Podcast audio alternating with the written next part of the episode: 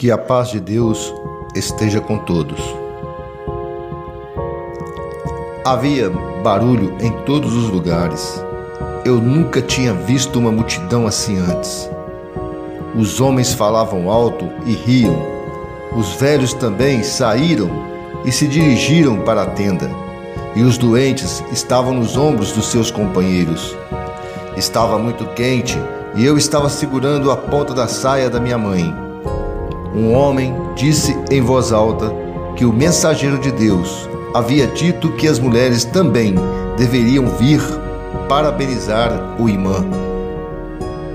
Mulheres com alegrias e felicidade, para prestar fidelidade ao imã, se moveram rapidamente em direção à tenda do imã.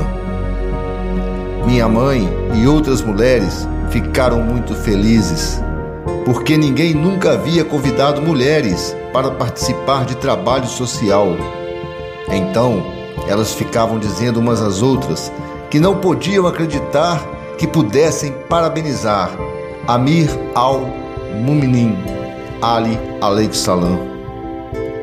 Os homens entravam na tenda mais cedo para parabenizar o imã Ali Aleik Salam. Peguei a saia da minha mãe e fomos para a barraca.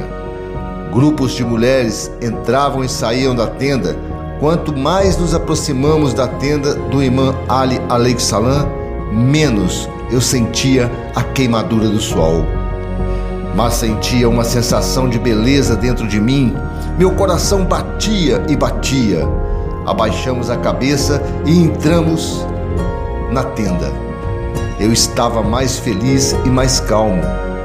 O imã estava sentado na tenda.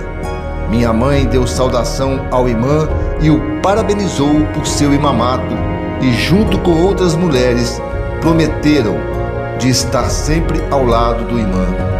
O imã também suplicou por elas em resposta às suas felicitações. Eu vi a felicidade do imã em seus lábios. Eu nunca estive tão feliz e meu coração nunca esteve tão calmo. Eu queria dizer ao imã que não vou deixá-lo sozinho. Nunca.